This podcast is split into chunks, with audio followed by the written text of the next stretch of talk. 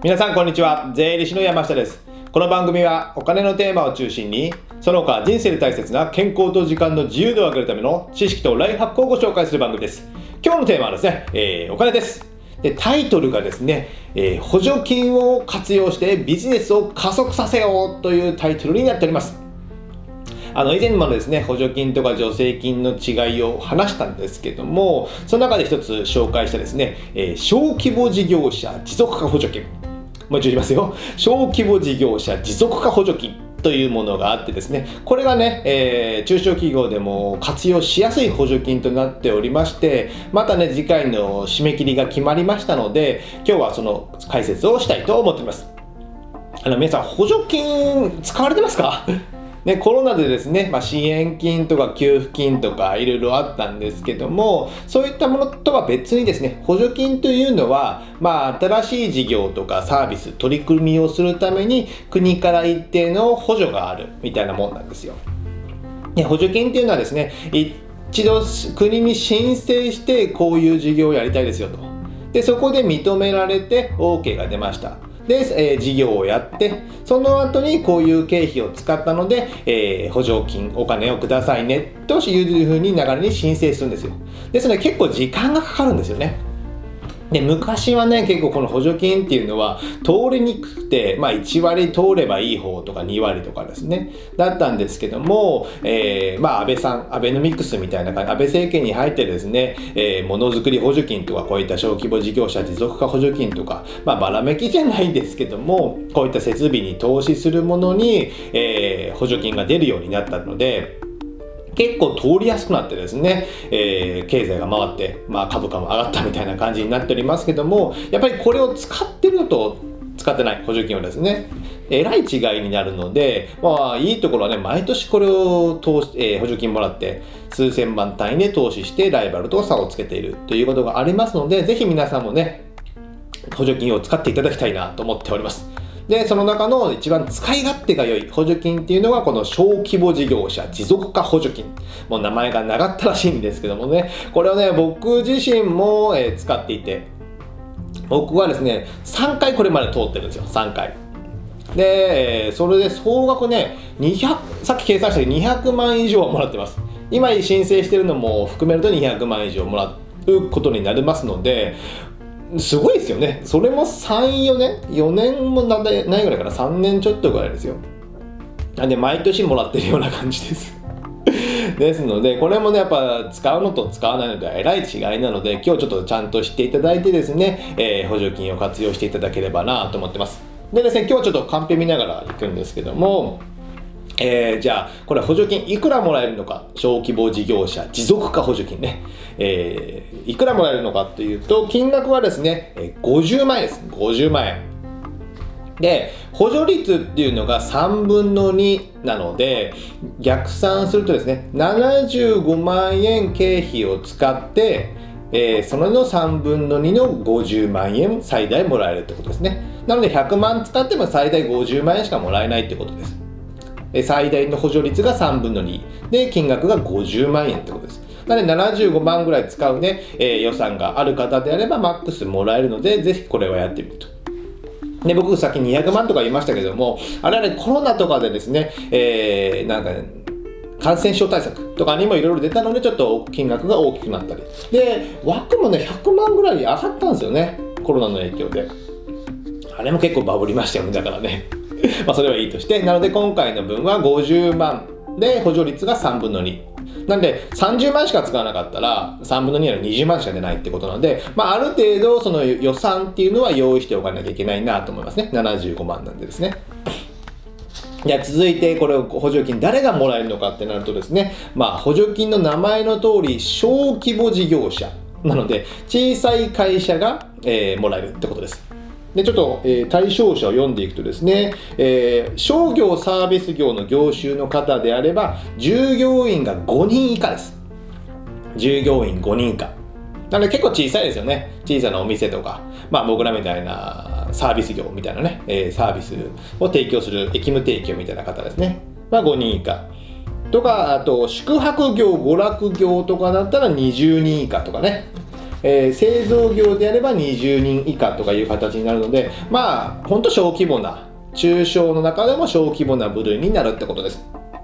ですね、皆さんの業種がどこに該当するかをちゃんと読んで、えー、これを該当するのであれば、従業員は何人か、5人以下なのか、20人以下なのかを確認するってことです。ね。これね、最初に確認しておかないと、これをやろうと思って申請しようとしたらですね、最終的にね、えー、あなたの会社は該当してませんよみたいな感じになるので、まあ、ここは要注意ってことです。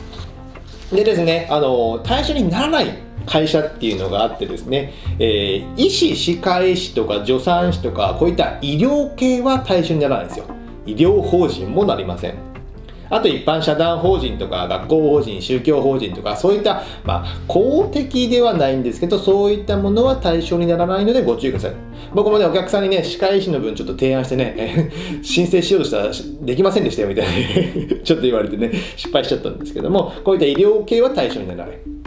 なので、あと小さい会社の株式会社、合同会社とか、あと個人事業主も対象になるので、例えばね、えー、会社で副業をやってあの確定申告をしてるとかただ個人事業もやってることになると思いますのでそういったものの方も結構なるんじゃないかなと思います。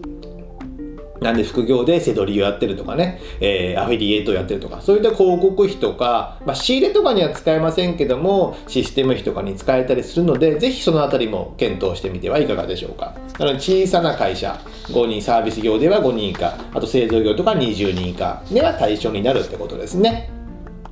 でですね、これがね、えー、毎年あるんですけども、いつまでかっていうのが、今の現時点、2021年の2月の時点ではですね、えー、次回、第5回の締め切りっていうのがね、まあ予算があっていろいろあるんですけど、第5回なんですけど、2021年6月4日金曜日、なので今から行けば、まあ、3、4、5、結構ありますね。3ヶ月半ぐらいはありますので、えー、これをぜひね、えー、もう3ヶ月後とか思わずにですね、3月中に仕上げるイメージでやっていただければなと思います。やっぱね、早めに申請しておけば、えー、まあ、通りやすいわけではないんですけどもゆっくり審査してもらえたりする可能性が高いですのでギリギリやるよりも、えー、ぜひ早めにやっておくもう3月中に申請しておく受付は始まってるのかな、まあ、その辺はちょっと分かんないんですけども受付が始まったらすぐ出せるようにしておくで5回の次はですね6回、7回っていうのが、6回が10月1日、えー、第7回がもう2022年の2月4日ってね、もう4月、えー、まあ、1年近く後に決まってますので、もう早めに出す。で、万が一この第5回の6月4日に通らなくてもですね、えー、同じもの、ちょっとアレンジしたもので、第6回、万が一の時に7回とか、通すことも可能なんですよ。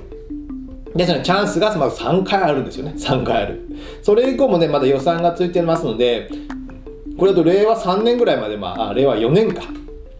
ぐらいまでありますので、ぜひ早めにやっておく。で、これ注意しておきたい、注意しておいていただきたいのが、えー、2021年6月4日までの締め切りなんですけども、えー、採択される、まあ、結果が出るっていうのがですね、えー、2ヶ月か3ヶ月後なんですよ。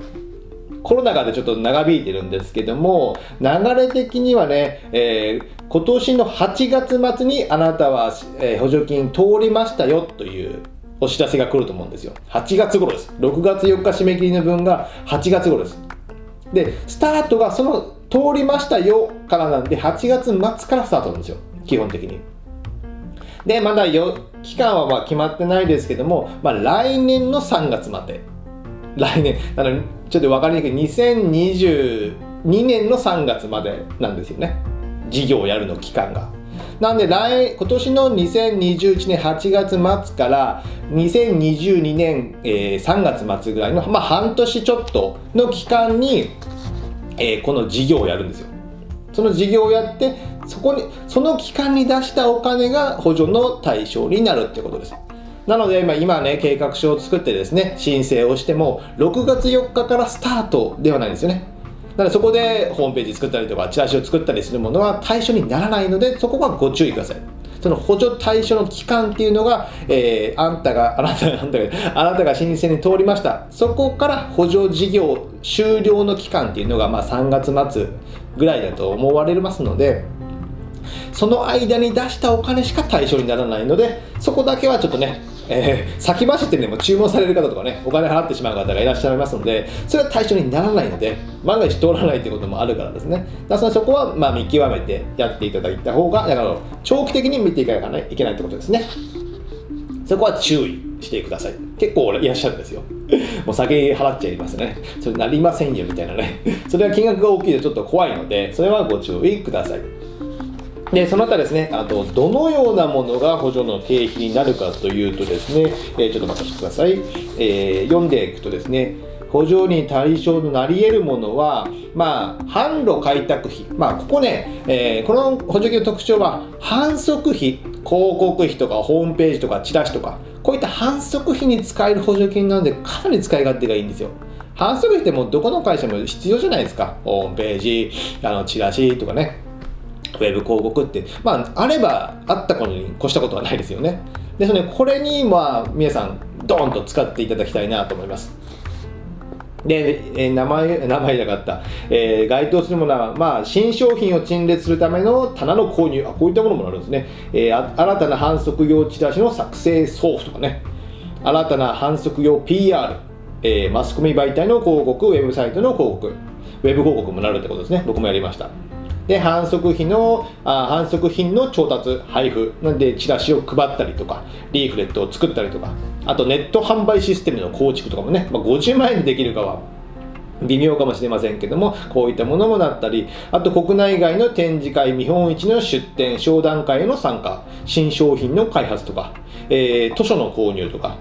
えー、チラシのポスティング代金とか。イベント会場の借り上げ費とか、えー、その他もろもろっていうのもなったり、あとね、え、ソフトウェアとかね、管理走行管理あ、新たに走行管理システムのソフトウェアの購入とかね、POS システムの購入とか、あとね、経理会計ソフトの購入で、えー、効率化を図るとかね、こういったシステム系にも該当しますので、まあ、反則費プラスアルファシステムで、えー、業務を効率化させるというものも対象になって、えー、まあ、75万使えば50万円補助されるということなのでかなり使い勝手いいですよね。システムも、まあ、ほとんどの会社もクラウドとかで取り入れたい。で商品売るとかサービス売るための反則品にも対象になるのであれば、まあ、ほとんどのまあ会社は対象になるのでぜひここはね使っていただきたい。なので小規模な会社であればぜひね使ってもらってまだね、えー、ビジネスを加速させていただきたい。と思っております。じゃあ今日まとめまして、えー、小規模事業者持続化補助金を活用してビジネスを加速させようというテーマでお送りしました。でですね、えー、次回ですね、僕の事例、まあ、僕はね、えー、これまでその小規模事業者持続化補助金で、まあ、200万円以上 もらってきてですねどういったものに投資して、え、どのようなことを書いて、え、申請が通ったのかですね。僕は100発100中ですから一番とこね。3回申請して3回とも通っておりましてまた来年もねまた来年というか今年かな今年の分もまたやってみようかなと思ってますので、まあ、申請の書き方とかね、えー、どういったものにやっているのかっていうのをですね、ちょっとご紹介しながら、えー、いきたいと思いますので、次回も聞いていただければなと思ってます。じゃあ今日はこれぐらいにしたいと思います。ではまた次回お会いしましょう。さよなら